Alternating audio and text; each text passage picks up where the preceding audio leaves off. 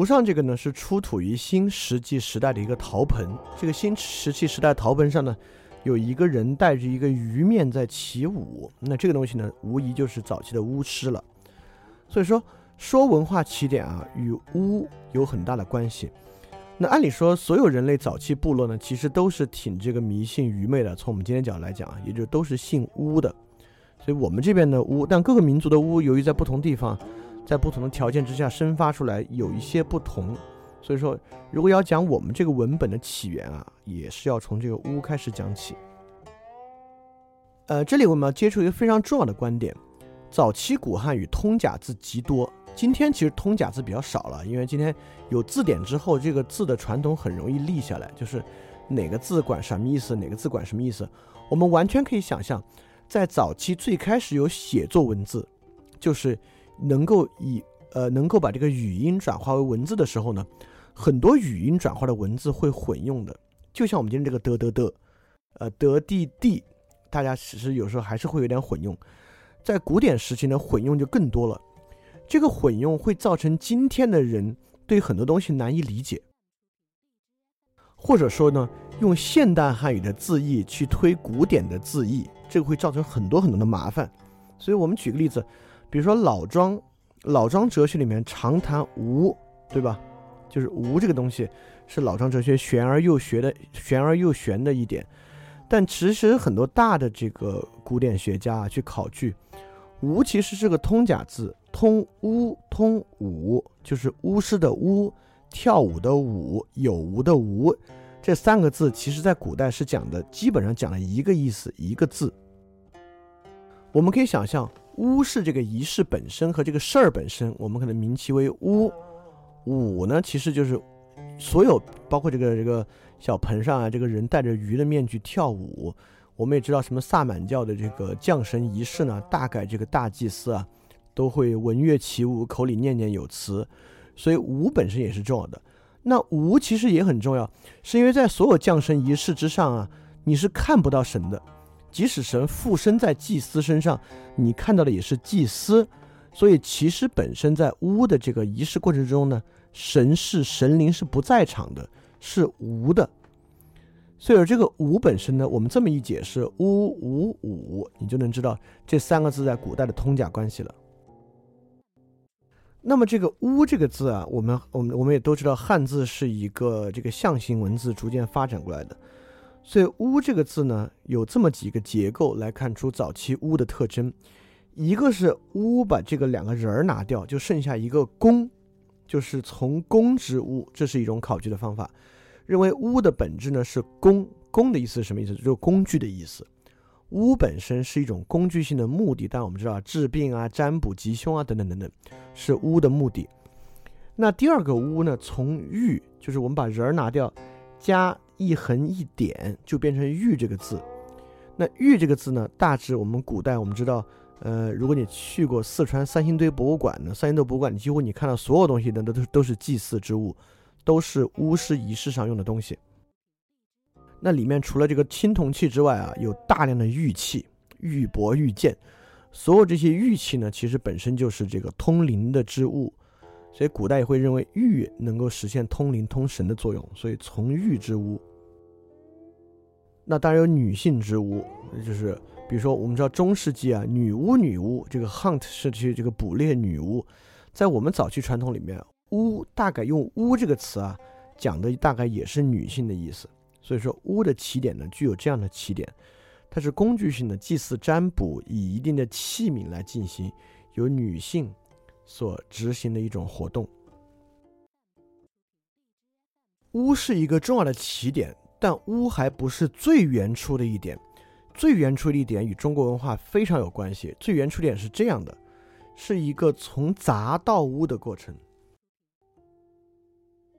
这段话呢，摘自《楚语》，楚呢就是荆楚一带，现在湖北、湖南。呃，这这里其实可以插叙一句。就中国古典文学和古代思想啊，北方南方差异极大。孔子是齐鲁山东人，那么就是黄河流域与、长江流域的区别了。那我们知道《诗经》采的诗基本上都是黄河流域的诗，因为古代西周嘛，它主要活动区域在黄河流域，而不在长江流域。长江流域楚国，比如说屈原啊，屈原是著名的南方代表的诗人。那南方那会儿南方其实更多地方是蛮夷之地啊，都是未开化的部落。开化的地方呢，在长江流域，跟北方文明差异非常大。北方文明很早就走向了理性化，非常的理性。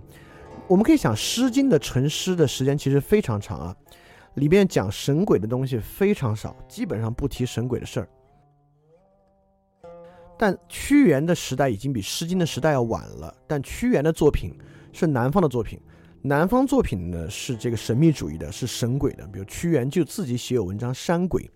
屈原的《天问》啊，包括《离骚》里面啊，跟占神占鬼东西都很多，但我们的北方呢，已经不怎么提这些了。所以说这就差了这么一句南北差异。我们讲到屈原的时候，还可以讲的更多一点，因为我们今天主要讲北方，讲这个北方思想源流和《诗经》，都是这种北方文化的。那这个摘自《楚辞》，描绘的是巫之前的这个呃通神的迷信状态。这话是这样讲的。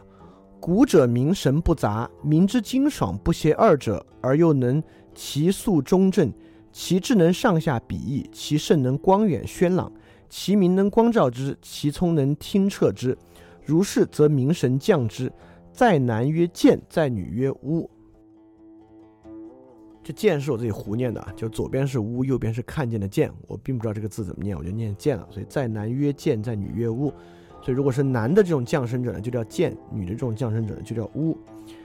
呃，这里面主要我们要说的是古者名神不杂，也就是说，在巫以前的年代啊，在巫以前的年代，几乎每个部落、每个家庭都有自己的巫。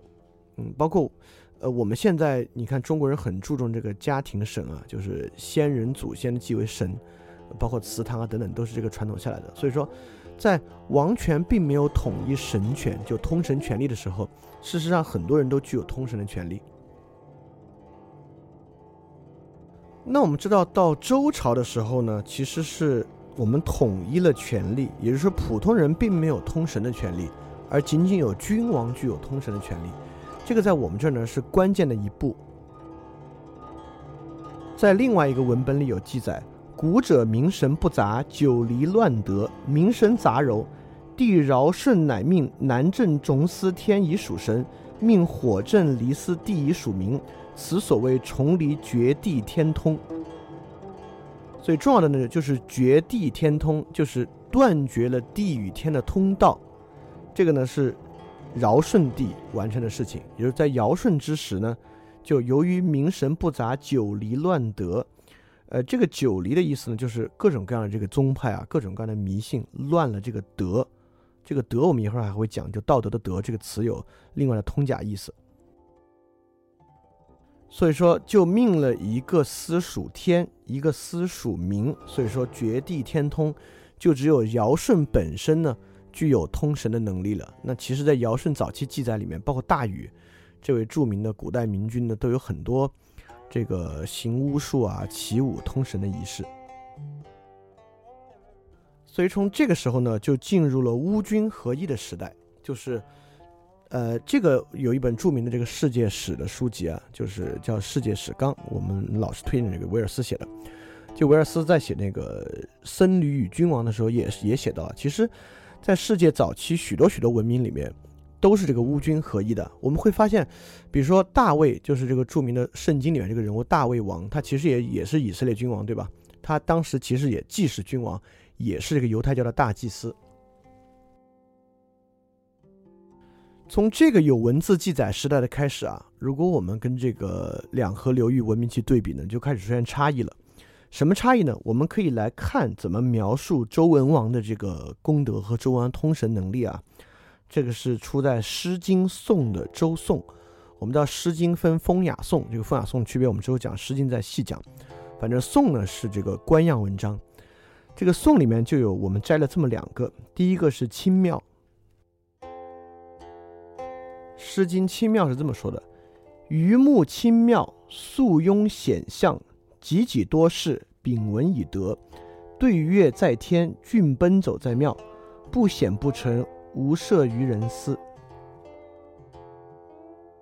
包括这个周颂另外一个歌颂周文王的叫“为天之命”，大概这么说：“为天之命，于目不已，于乎不显。文王之德之纯，假以益我，我其收之。俊惠我文王，曾孙睹之。这个清妙大概，呃，如果我们用白话文来说，大概就这么个意思，就是这个，呃，非常美丽清静的这个宗庙里面，这个祭司啊，高贵又雍容，呃，所有的这个祭司呢，排成行列，就把这个周文王的美德记在心中。所以说，所有人遥对文王在天之灵，在这个宗庙里面奔走不停，所以光辉显现的后人继承他。就仰慕文王之情的无穷。那第二个为天之命，如果用白话文讲，大概就是，就想象天道运行，美好肃穆不停歇，非常的辉煌。就文王的品德呢，也非常纯净。就是这个文王的美德，也使我自己谨慎。我们要一直继承这样的品德，顺着文王的王道呢，子子孙孙不停歇。大概就这个意思了。那这里面就要跟这个两河流域文明做对比了，呃，刚才我们念的那个大卫王的诗歌里面，言必称耶和华。如果你看圣经诗篇呢，就是这样，耶和华神怎么样，耶和华神那样，所有的好处、所有的荣耀、所有的呼求都是面向神耶和华的，跟我们没关系。但是这里面呢，其实耶和华被替代为了周文王，也就是说，在这里面神是先人周文王。而不是一个外在神，是周文王成了神。那这就有意思了，也就是说，在两河流域传统里面呢，在人以外有神，这个神呢超越所有人之上，所有人敬拜的对象是他。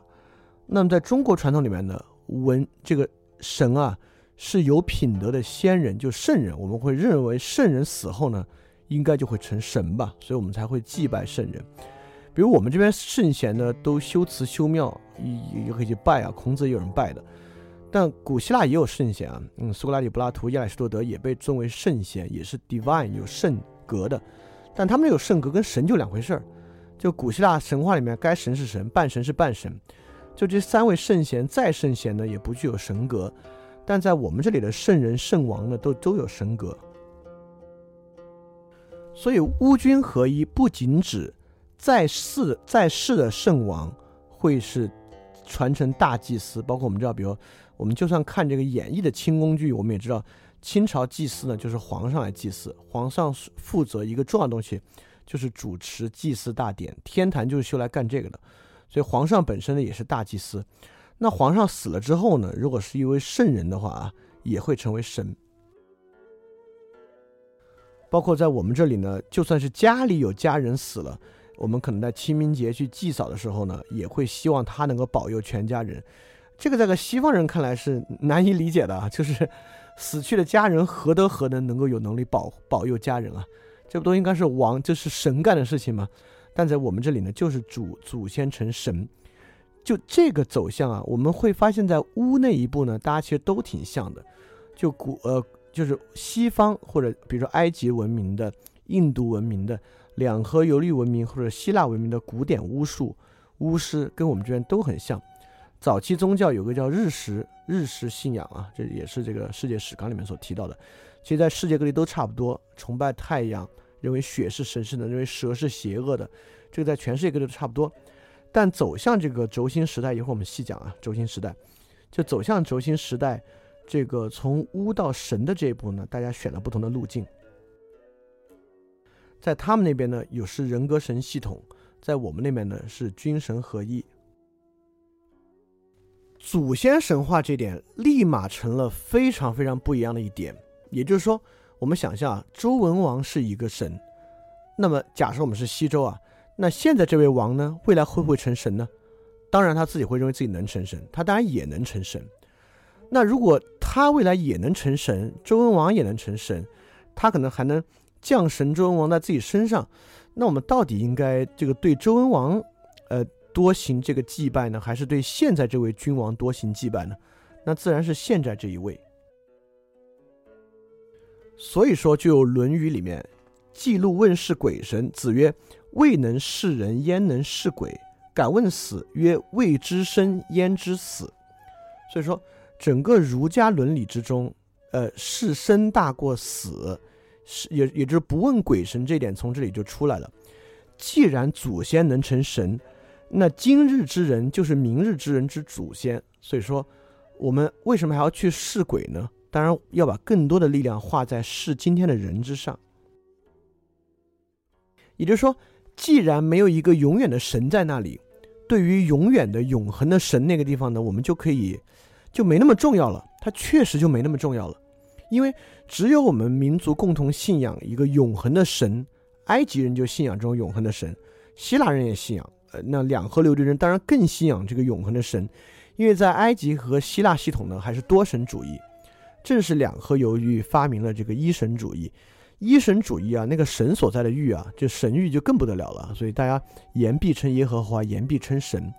在我们这儿连多神主义都没有，因为多神主义嘛，还是那些神，比如主神宙斯啊、赫拉，他们会繁衍啊，也会生一些半神下来。但是总来讲还是他们。在我们这儿呢，祖先都可以成神，那未来可能还有无穷多的神可以会出现。在这个情况之下呢，神权系统与神在我们这儿没有那么重要。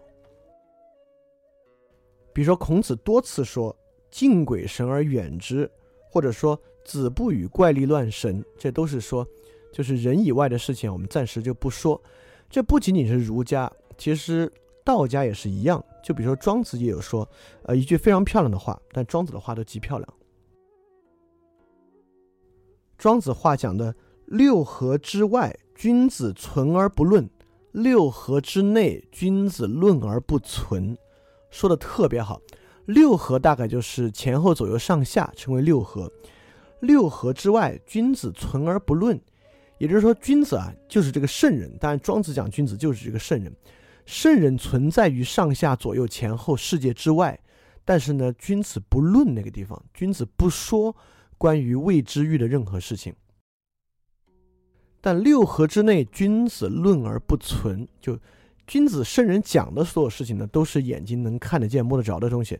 但是，虽然你讲这些东西，你每天说这些东西，但事实上你并不属于这样的东西。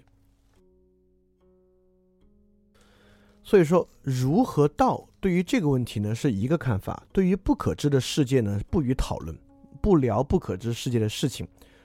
不聊是什么意思呢？就是它不重要。为什么说是不重要而不是超重要不能讲啊？因为如果是维特根斯坦来说呢，维特根斯坦认为那东西太重要了，以至于重要到不能讲。但在我们的文化传统里面呢，确实还不是重要到不能讲。确实对他们来讲呢，某种程度上这种不可知的世界没有那么重要。这个重要的东西呢，就是再往前一步，轴心时代中国人实现了巫的理性化，像《礼记》里面说。祭如在，祭神如神在。子曰：“吾不与祭，如不祭。”意思就是说，你祭神的时候呢，就要像神就在现场一样。如果不是这样呢，就不如不要祭祀。但这句话很有意思，什么叫祭神如神在？我们都明白，如果这么说呢，它其实意思就是说神不在，对吧？如果我们默认所有人都认为祭神的时候神就是在现场的，那就，那那说如神在恰恰是一种亵渎。就拿基督教基督教来讲啊，那基督教所有的礼拜仪式的时候呢，呃，教徒的心目中呢，神是在现场的，因为神无处不在嘛。恰恰神不仅无处不在，神还尤其在神的寓所之中，就是教堂。所以在祷告仪式之中呢。这个不管是信徒啊和这个牧师、神父，都会在场呢，直接与神对话。虽然神肯定不会在场直接给予一个听觉上的回应啊，但所有话说的呢，都是就像神在现场能听到一样讲出来。在这个地方呢，如果你给牧师说：“哎呀，您刚才讲的真好，讲的就像神真的在我们这里面一样的”，你这话就是亵渎了，说明你信心非常不足，你竟然不相信神就真的在这个寓所里面，对吧？但恰恰孔子这么说。祭如在，祭神如神在呢，就是说其实不在，但你祭祀的时候啊，要显得像是他在一样。但特别是后一句，吾不与祭如不祭，就如果做不到这样的呢，就不如不要祭祀。但既然你只能做到如神在，这个神真的不在，那那说实话，后面就是不要祭祀了。虽然孔子复兴周礼啊，但之后慢慢就是不要祭祀了，大家就不祭祀了。所以在这个情况之下，与希腊文明和希伯来文明相比，我们的差异就在于，在他们那里，巫和神并没有理性化，巫和神逐渐成为了人类社会秩序以外的一个存在。由于它是支配与统御人类社会以外的一个存在，它当然就非常重要。我们就以信仰的方式对待它。但在我们这边，由于祖先可以成神，因此现今的人可能就是未来的神。所以现在啊，现世最重要，现世以外的不可知域呢，我们就不再说。在这个情况之下，慢慢慢慢啊，就形成了我们这边独特的一个观念，就是天人合一。那既然说到天人合一呢，那我们就与犹太教跟这个希腊的传统很不一样了。在希腊和犹太教里面，由于有这个天神的存在啊，因此天神呢就在人类社会之外来统御这个社会。在我们这里呢，既然已经实现天人合一了，你当然就没有必要再去弑神了，你就应该做到自己的天人合一。那么在另外两个文明里面，能不能实现天人合一呢？比如在希腊文明里面，应该是不能的，人死了就是死了，当然你死了可能有死后的世界有冥界，但是不能天人合一的。在基督教里面呢，可能有一点点天人合一的概念啊，就是跟神的关系接近啊，到天堂啊，有一点点天人合一的概念。但这个跟我们最大的不同就是。在基督教里面有一个救赎这个 grace 的观念，也就是说，神白白的救了你，你能不能实现天人合一？我们就用这个词啊，它虽然不准确，能不能实现天人合一，跟你自己一点关系没有。神如果能让你天人合一，分分钟你天人合一；如果神不让你天人合一，你自己再怎么做也没办法。但在我们这儿，天人合一呢，就是人自己能做的事儿，人靠自己能实现天人合一。所以一方面呢，我们可以想象，秦始皇要求不死，要炼不死丹药，就是说，你看国外，我们听没听说哪个君王去炼不死丹药？国外君王都在想的是怎么样能够西方我们讲的希腊文化和这个希伯来文化，这君王想的都是怎么样能够侍奉上帝，死后可以上天堂，死还是要死的，能上天堂，肉身不灭呢？基本上我们这边会比较呃渴望一点。我们知道汉武帝呢，最后也是想肉身不灭。另外呢，也可以想象佛教为什么我们这边接受起来这么容易？我们知道佛教原始都是梵文的，就是印度古文的。这个佛教翻到中文呢，基本上就是道家用语翻译，翻译过来一点问题也没有。就佛教里面很多话，空啊、无啊这些东西，用道家语言都可以容纳。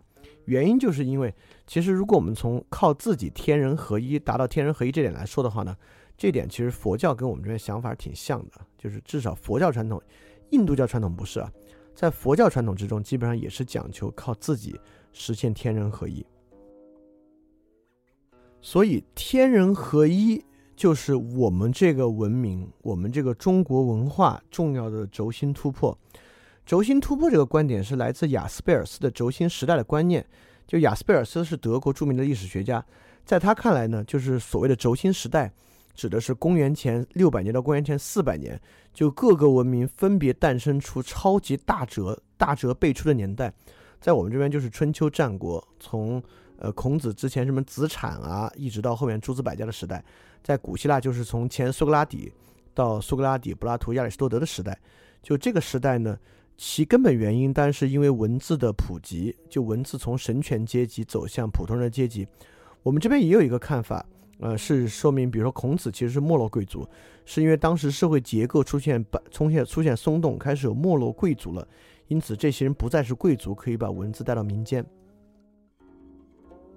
这种原因都有啊，就孔子跟柏拉图巨像，柏拉图呢也是没落贵族，两个人都都是大教育家，如果没有他们的轴心时代，两边的轴心时代可能也都没有那么顺利，所以孔子跟柏拉图其实值得对照起来说一说啊，那这是下期的事情了，先不管。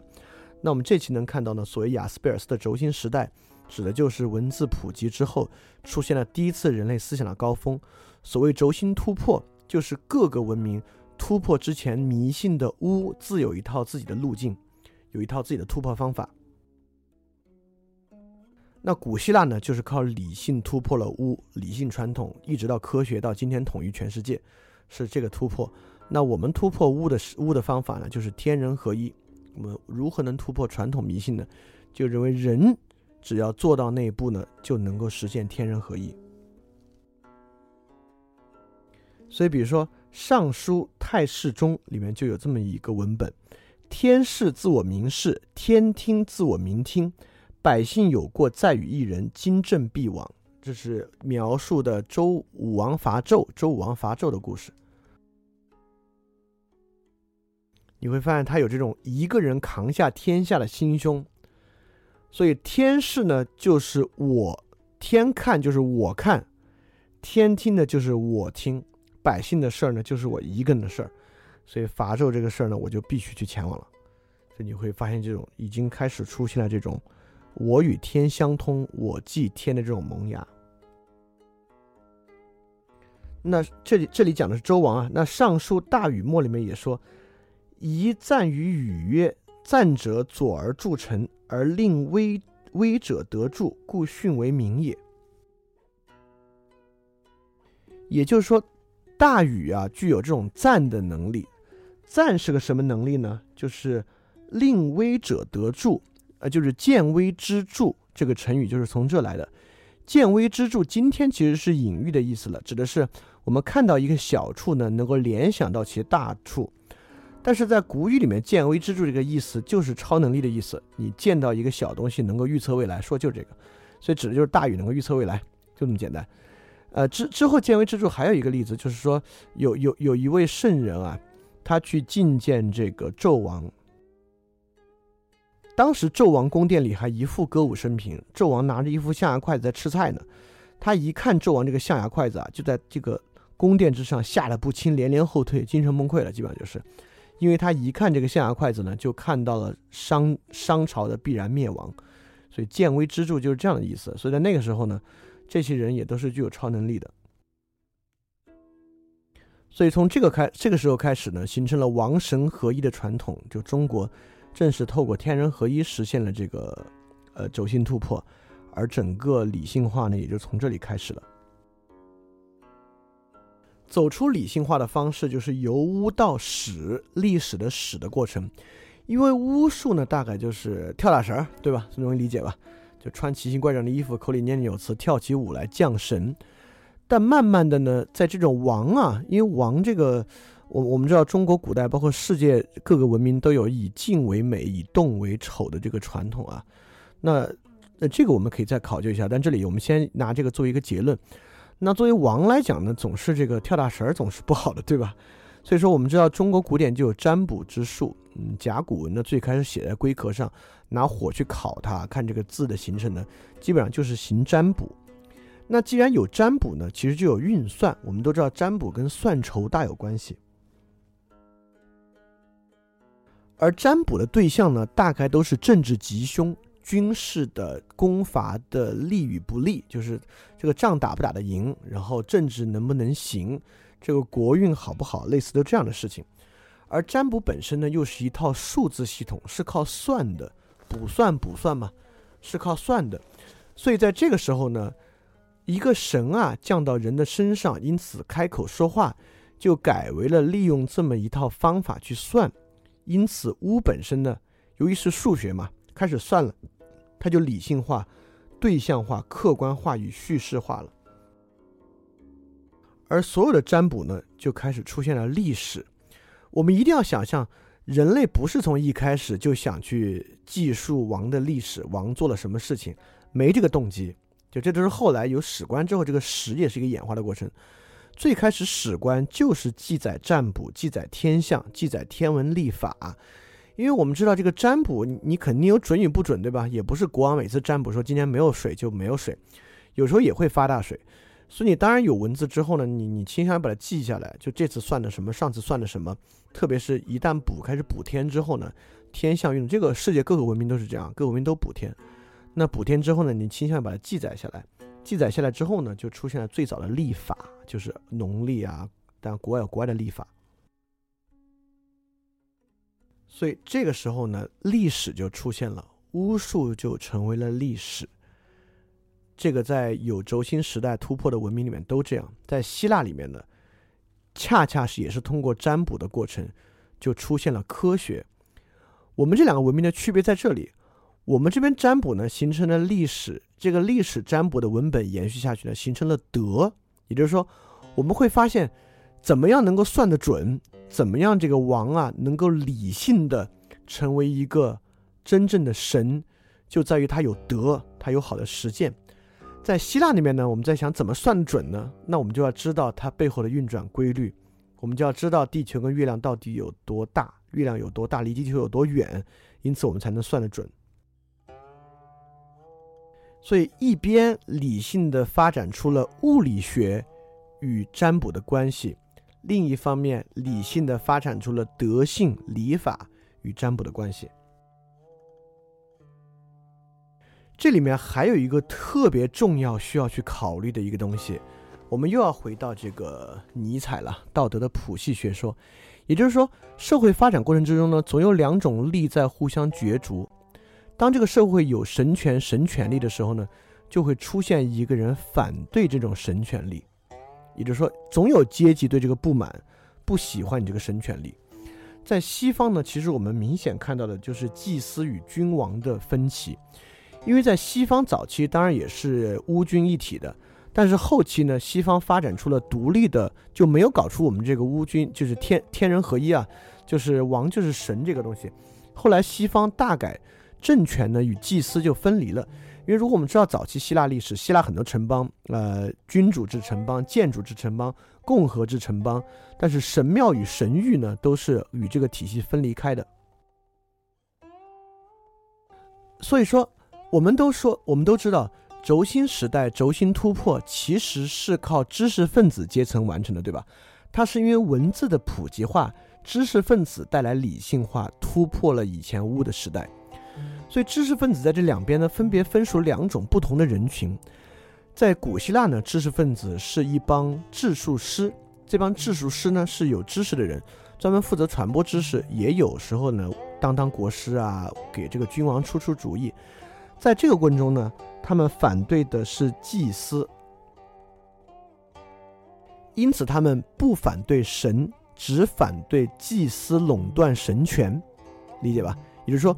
君王跟祭司都从属于神，因为神是在这个体系之外的，因此我帮助君王反对神权。既然祭司的神权来源于巫，那么西方君王的神权来源于理性，君王的神权来源于科学。也就我们发现西方那个，我们之前讲科学革命讲过的那个，这个科学巫、科学魔术，就当一个人。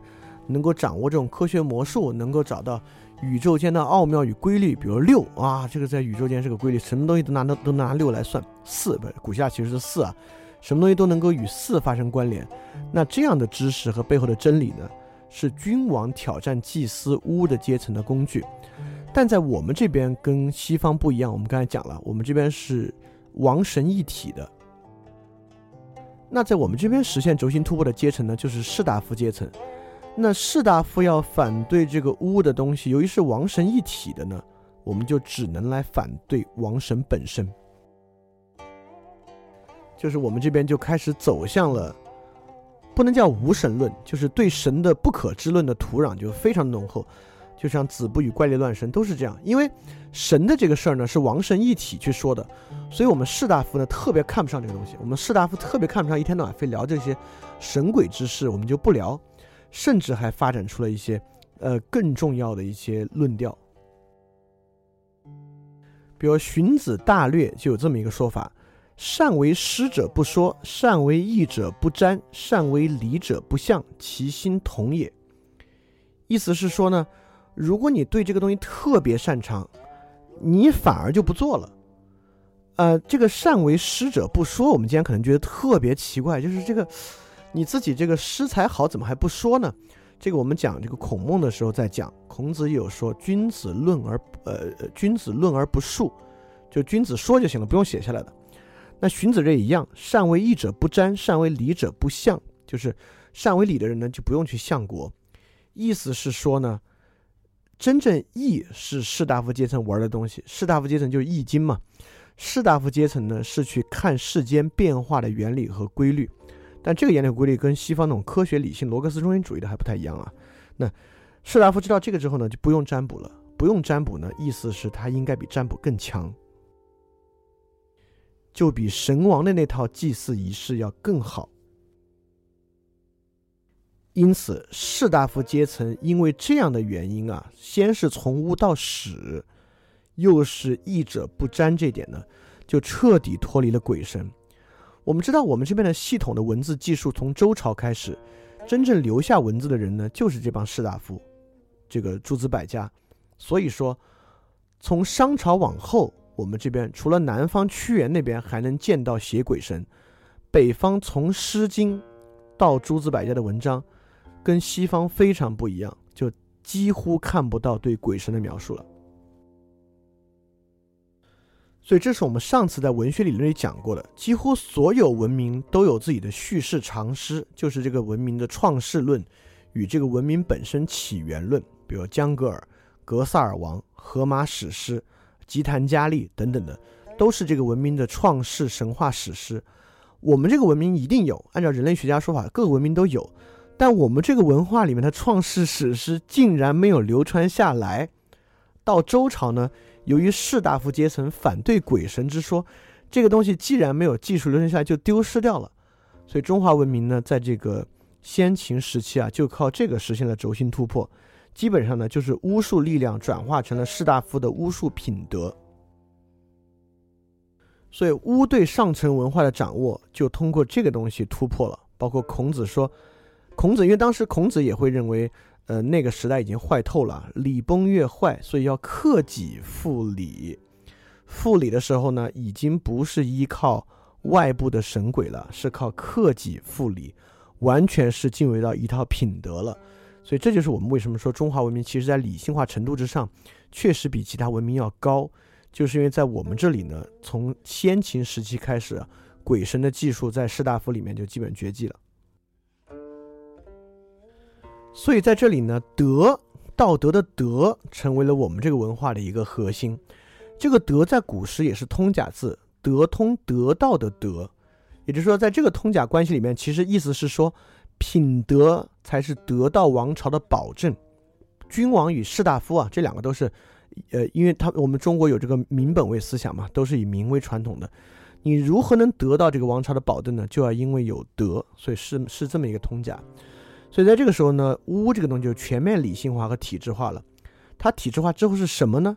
既然巫的时候是巫术与祭祀，那么道德本身是个内化东西。道德外化是什么呢？就是礼，就是孔子强调的克己复礼的那个礼。那既然巫的传统是对鬼神的尊敬，敬鬼神嘛，因为敬鬼神，所以行巫术。那道德礼的基础是什么呢？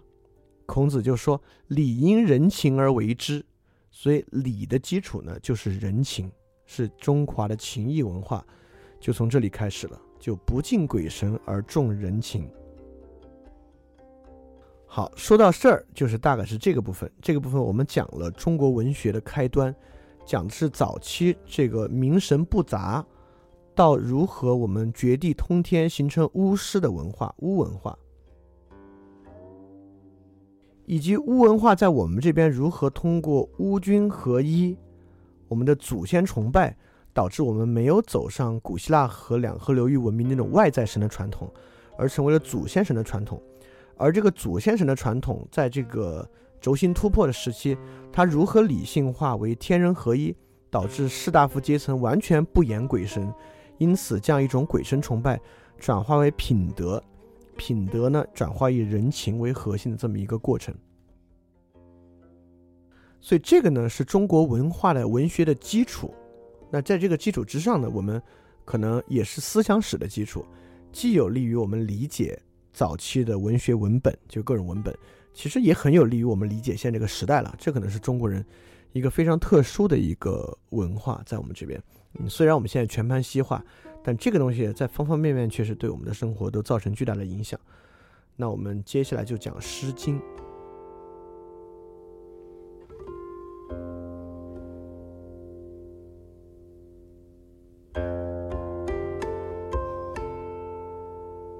非常感谢你收听本节目。如果希望每周一加入微信群，跟我们一起学习，提出问题，看到每次分享的 Keynote。可以微信添加“想借 Joy Share 想借的拼音 x i n g j i e，Joy Share J o y s h a r e，并说牛津通识读本就可以被我们拉入群中，每周一起学习了，欢迎你来。